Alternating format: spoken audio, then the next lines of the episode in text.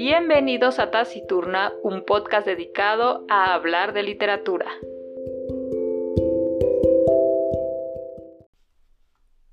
Tres, dos.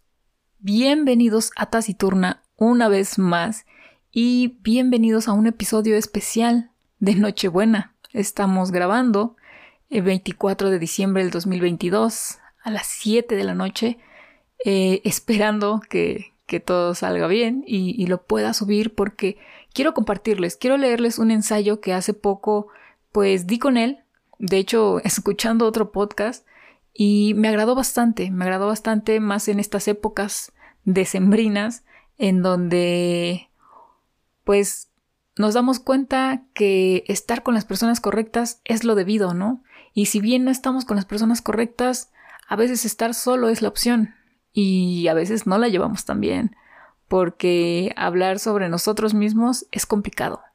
Si bien a lo mejor no es complicado con las demás personas, estar solo en una habitación con tus propios pensamientos a veces puede ser muy abrumador. Así que quiero compartirles este ensayo, esperando que les agrade y que no les aburra un poco mi voz, y se llama Sobre el amor propio de Joan Didion. Eh, Joan Didion es una escritora, o fue una escritora, que este, era de California. De, ella nació en 1934 y este ensayo lo escribe en 1961. Chéquense la maravilla de ensayo. Una vez, en plena mala racha, escribí con letras enormes en una doble página de un cuaderno que la inocencia se termina cuando a uno le roban la ilusión de que se cae bien a sí mismo.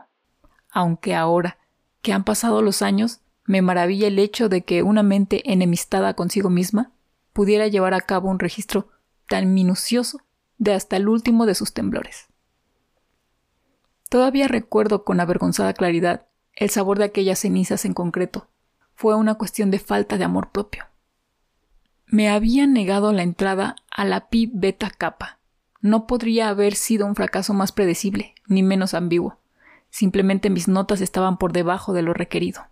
Y sin embargo, a mí me crispó los nervios. Yo siempre me había considerado a mí misma una especie de Raskolnikov académico, curiosamente exento de las relaciones de causa y efecto que afectan a los demás. Aunque hasta ahora la chica huraña de 19 años que yo era por entonces debió de darse cuenta de que la situación carecía de una verdadera magnitud trágica. El día en que no conseguí entrar a la Phi Beta Kappa sí que marcó el final de algo para mí, y es posible que ese algo se pueda describir como inocencia. Perdí la convicción de que todos los semáforos se me iban a poner en verde, esa agradable certidumbre de que las virtudes más bien pasivas que me habían granjeado la aprobación general durante mi infancia no solo me garantizaban de forma automática las llaves de la Phi Beta Kappa, sino también la felicidad, el honor y el amor de un hombre bueno. Perdí cierta fe conmovedora en el poder totémico de las buenas maneras, del pelo limpio y de mis elevadas puntuaciones en la escala Stanford Binet de inteligencia. Yo había adscrito mi amor propio a tan dudosos amuletos, y aquel día afronté el temor perplejo de quien se acaba de encontrar con un vampiro y no tiene ningún crucifijo a la mano. Aunque verse obligado a contemplarse a uno mismo es, en el mejor de los casos, un asunto incómodo, casi tanto como intentar cruzar una frontera con documentación prestada, ahora me parece que es la única condición necesaria para sentar las bases de un verdadero amor propio. A pesar de la mayoría de nuestros lugares comunes, el autoengaño sigue siendo el engaño más difícil de vencer. Los trucos que funcionan con los demás no sirven de nada en ese callejón trasero, bien iluminado, donde uno tiene las citas consigo mismo. Aquí no funcionan las sonrisas seductoras, ni tampoco las pulcras listas de buenas intenciones. Uno se limita a barajar sus propias cartas marcadas de forma teatral, pero en vano. El gesto amable hecho por las razones incorrectas, el triunfo aparente que no costó esfuerzo alguno, el acto aparente heroico que uno acabó realizando por vergüenza. Lo más desolador es que el amor propio no tiene nada que ver con la aprobación de los demás a quienes, a fin de cuentas, no cuesta mucho engañar. Y tampoco tiene nada que ver con la reputación, que, como lo dijo Red Butler o Scarlett O'Hara, es algo que la gente con coraje no necesita. Que te falte amor propio, en cambio, equivale a ser el espectador solitario e involuntario de un documental interminable que detalla tus propios fracasos, tanto los reales como los imaginarios, con escenas nuevas añadidas a cada pase. Aquí está el cristal que rompiste en un ataque de rabia. Aquí está el dolor en la cara de fulano. Fíjate, ahora en la siguiente escena, la noche en que Mengano regresó de Houston. Mira cómo la cagaste. Vivir sin amor propio es pasarte la noche en vela, sin que te puedan ayudar ni la leche caliente, ni el fernobarbital, ni la mano que descansa sobre la colcha. Contando tus pecados por acción y por omisión, las confianzas traicionadas, las promesas sutilmente rotas y los dones irrevocablemente desperdiciados por pereza o cobardía o dejadez. Por mucho que lo pospongamos, al final siempre acabamos acostados solos en esa cama notoriamente incómoda, la que nos hemos hecho nosotros mismos. El que durmamos o no en ella depende, por supuesto, de si tenemos amor propio o no. Alegar que existe un agente harto, improbable, un agente que es incapaz de tener amor propio y que no tiene problema alguno para dormir, es no haber entendido nada. En la misma medida en que no ha entendido nada, quien piensa que el amor propio está necesariamente relacionado con el hecho de llevar imperdibles en la ropa interior. Existe la extendida superstición de que el amor propio es una especie de encantamiento contra las serpientes algo que mantiene a quienes lo poseen encerrados en un Edén inmaculado, lejos de las camas de los desconocidos, de las conversaciones ambivalentes y de los problemas en general. No es así en absoluto. No tiene nada que ver con el aspecto de las cosas, sino con una paz distinta, un tipo de reconciliación privada. Aunque el descuidado y suicida Julian English de cita en Samarra y la descuidada e incurablemente deshonesta Jordan Baker del gran Gatsby parecen candidatos igual de improbables para el amor propio, Jordan Baker lo tiene y Julian English no. Gracias a este talento para adaptarse, que a menudo se ve más en las mujeres que en los hombres, Jordan crea sus propias normas, pacta su propia paz y evita toda amenaza a esa paz. Odio a la gente descuidada, le dice a Nick Carraway. Para que haya un accidente, hacen falta dos. Igual que Jordan Baker, las personas con amor propio tienen el coraje de equivocarse, conocen el precio de las cosas. Si se decide cometer adulterio, luego no se van corriendo con un ataque de mala conciencia, a recibir la absolución del cónyuge traicionado. Tampoco se quejan indebidamente de la injusticia ni de la vergüenza inmerecida de los que declaran corresponsables. En resumen, la gente con amor propio es gente dura, tiene algo así como agallas morales. Hace gala de eso que antes se llamaba carácter, una cualidad que, aunque en abstracto se aprueba, a menudo pierde terreno en favor de otras virtudes negociables de forma más instantánea. La prueba de que estás perdiendo prestigio es que hoy día solo se puede pensar en el carácter en relación con niños feos y con senadores de Estados Unidos que han sido derrotados, preferiblemente en primarias, cuando se han presentado en la reelección. Pese a todo, el carácter, la voluntad de aceptar la responsabilidad de la propia vida, es el lugar donde brota el amor propio. El amor propio es algo que nuestros abuelos conocían perfectamente. Da igual que lo tuvieran o no, ya de jóvenes le habían inculcado cierta disciplina, la conciencia de que uno vive haciendo cosas que no tienen especial deseo de hacer, dejando de lado los miedos y las dudas, y sopesando las comodidades inmediatas en relación con otras comodidades mayores que hasta pueden ser intangibles. En el siglo XIX les parecía admirable, pero no extraordinario, que Gordon Baja se pusiera un traje blanco limpio y defendiera Hartún contra las desbiches. Tampoco les parecía injusto que la forma de liberar tierras en California requiriera muertes y dificultades y suciedad. En un diario escrito en el invierno de 1846, una chica emigrante de 12 años llamada Narcisa Corwell anotaba fríamente Padre estaba ocupado leyendo, y no se dio cuenta que la casa se estaba llenando de indios desconocidos, hasta que madre lo mencionó. Aún así, sin tener ni idea de lo que madre dijo, es imposible no dejarse impresionar por el incidente el padre leyendo, los indios entrando en la casa, la madre eligiendo palabras que no suscitaran alarma y la niña registrando con diligencia el acontecimiento y anotando más adelante que aquellos indios en concreto no eran, por suerte para nosotros, hostiles. Nuevamente, la cuestión se reduce a reconocer que cualquier cosa digna de ser poseída tiene un precio. La gente con amor propio está dispuesta a aceptar el riesgo de que los indios vayan a ser hostiles, de que la empresa vaya a entrar en bancarrota, de que la relación pueda no resultar ser de esas en que todos los días son una fiesta porque tú estás conmigo. Están dispuestos a invertir algo de sí mismo. Puede que decidan no jugar, pero cuando juegan, saben lo que está en juego. Esa clase de amor propio es una disciplina, un hábito mental que no se puede fingir, solo se puede desarrollar, adiestrar y obtener por medio de la persuasión. Una vez alguien me sugirió que, como antídoto al llanto, metiera la cabeza dentro de una bolsa de papel. Se da el caso de que dicho ejercicio tiene una razón fisiológica sólida, algo relacionado con el oxígeno. Pero da igual, porque el efecto psicológico ya es incalculable. Resulta extremadamente difícil seguir imaginándote que eres la Katy de cumbres borrascosas cuando tienes la cabeza dentro de una bolsa de food fair. Lo mismo se puede decir de todos los demás pequeños actos de disciplina, intrascendentes en sí mismos. Imaginen mantener cualquier clase de embelezamiento conmiserativo o carnal bajo una ducha fría. Sin embargo, esos pequeños actos de disciplina solo son valiosos a la medida en que representan a otros mayores. Decir que Waterloo se ganó en los campos de juego de Eton no equivale a decir que a Napoleón le hubieran salvado un curso rápido de cricket. Organizar cenas de gala en la selva no tendría ningún sentido si fuera porque las velas que parpadean sobre las lianas evocan disciplinas más profundas y fuertes y unos valores incalculados mucho antes.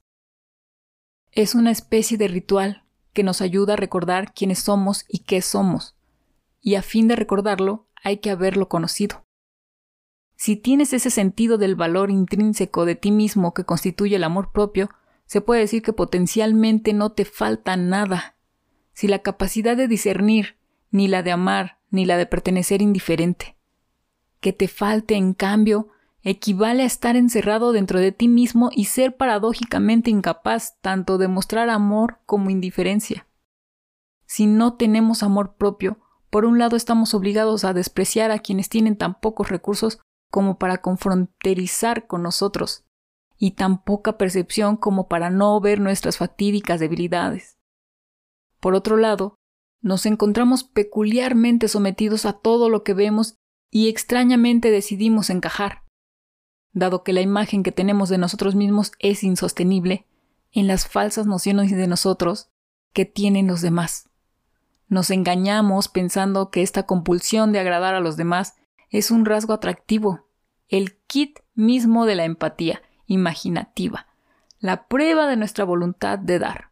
Por supuesto que yo haré de Francesca cuando tú hagas de Paolo, y que haré de Helen Keller cuando cualquiera haga de Annie Sullivan. No hay expectativa equivocada ni rol demasiado ridículo. Y a merced de dichas nociones no podemos hacer nada más que llenarnos de desprecio y representar papeles condenados al fracaso antes incluso de empezar.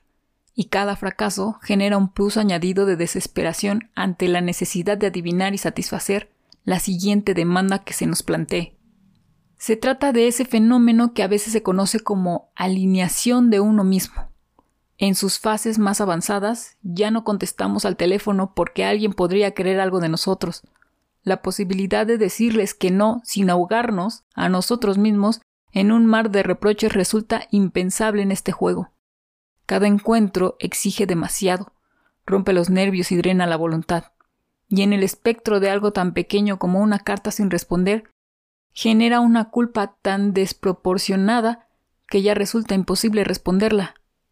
Asignarles a las cartas sin responder su importancia real, liberarnos de la expectativa ajena y devolvernos a nuestras propias manos, en ello consiste el enorme y singular poder del amor propio. Sin él, uno termina por descubrir la última vuelta de tuerca, que uno se ha escapado para encontrarse a sí mismo, y ahora se encuentra la casa vacía. ¡Guau! ¿Qué les pareció? Bastante largo, sí, yo lo sé, yo lo sé. Pero espero que les guste, espero que los haya dejado pensando, espero que busquen más sobre esta autora y me, me gustó bastante para esta época porque les repito, ¿no? Hay quienes hoy van a cenar con sus grandes familias y a lo mejor no están tan a gusto, ¿no? Para ustedes es una simple cena ya. Y hay personas que se la van a pasar en un hospital, sin su familia, sin conocer a nadie más que a las enfermeras y los doctores. Y de igual forma es una Navidad.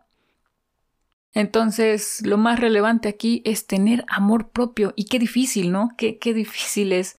A pesar de que suena a lo mejor un tanto absurdo el que el querer no sea algo tan lógico y tan llevadero, mientras uno crece se va complicando cada vez más. Entonces, solo espero que la estén pasando bien y si no la están pasando bien, pues de alguna forma aceptarlo. Es un día, son rituales. Una persona me dijo eso, son rituales y hay que verlos así, ¿no? Al final de cuentas hay que hacer lo que queremos hacer, si queremos pasarlo solos, si queremos pasarlo acompañados, pásenla bien. Eh, solo es una fecha, nada más. Y pues nada, yo quiero agradecer a los que han estado en este año. Todavía falta un podcast más. Em, no quis pero sí, sí, más bien, sí quisiera despedirme porque este como tal eh, es la última grabación que voy a hacer. Y pues a los que estuvieron aquí y me han seguido desde siempre, muchas gracias, que son como tres, yo creo, no los sé en cuántos sean. Eh, a mis amigos sobre todo, porque precisamente los acabo de ver hace unas horas, hace como 12 horas y pasamos un muy buen rato, tenía mucho que no los veía y esa, esa es mi otra familia, ¿saben? Esa es la que yo escogí y, la que yo tanto aprecio. Ellos pensarán que no es cierto, pero no, de verdad, ellos son mi red. E, ellos, ellos me sostienen cuando, cuando el amor propio no llega. Así que quiero agradecerles a todos ellos porque es importante que sepan que los quiero y que tienen en mí a un familiar, una amiga, como ustedes me quieran ver. A cada uno de ellos tengo años de conocerlo, por lo menos 14. 15 para redondear, pues, ya estamos casi en el 2023. Y cada uno de ellos para mí es súper importante. Sé, si no sé bien toda su vida, conozco sus historias y, y bromeamos y, y contamos chistes sobre ellas, pero yo sé lo importante que son y, y, cuando me las cuentan, también me duele, también me duele porque son mi familia. Y aquellas personas que no, no, no, digamos que no son tan cercanas a mí, de igual forma les mando un abrazo, espero que le estén pasando bien y si no, no se preocupen, pasará, todo, todo pasa. Y pues nada, que tengan felices fiestas, que, que la pasen cool, donde quiera que estén, recuerden, solo son fechas y ya. Lo importante, lo importante es estar con los que nos quieren y si no, también lo importante es tener salud si tú estás en el hospital no te preocupes, todo va a pasar. Muy bien, nos despedimos de Taciturna. Ya estaba muy melancólico esto, pero pues es que son las fechas. Son las fechas y quería decirle a todos mis amigos que son muy importantes para mí. Creo que no falta mencionarlos, ellos saben quiénes son. Ayer estuvieron ahí, faltó uno. Y, ellos, ellos son, son, son muy importantes en mí, quiero que lo sepan. Podría mencionar, podría decirles sus nombres, pero creo que está por demás. Si ellos me escuchan, ellos sabrán que, que son muy importantes en mi vida. Y, mis familiares obviamente lo saben, ¿no? Y, si no, aquí se los estoy diciendo. Ahora, guarden este podcast porque no lo voy a volver a repetir. que yo me encuentre en estas situaciones es, es este... Raramente lo van a ver en este podcast, así que vamos a ir cambiando el tono de voz. Y pues nada, espero que la estén pasando otra vez. Ya sé que soy repetitiva, pero espero que la estén pasando bien. Y si no, no importa. Muy bien, esto ha sido Taciturna y nos vemos el siguiente año. Bye bye.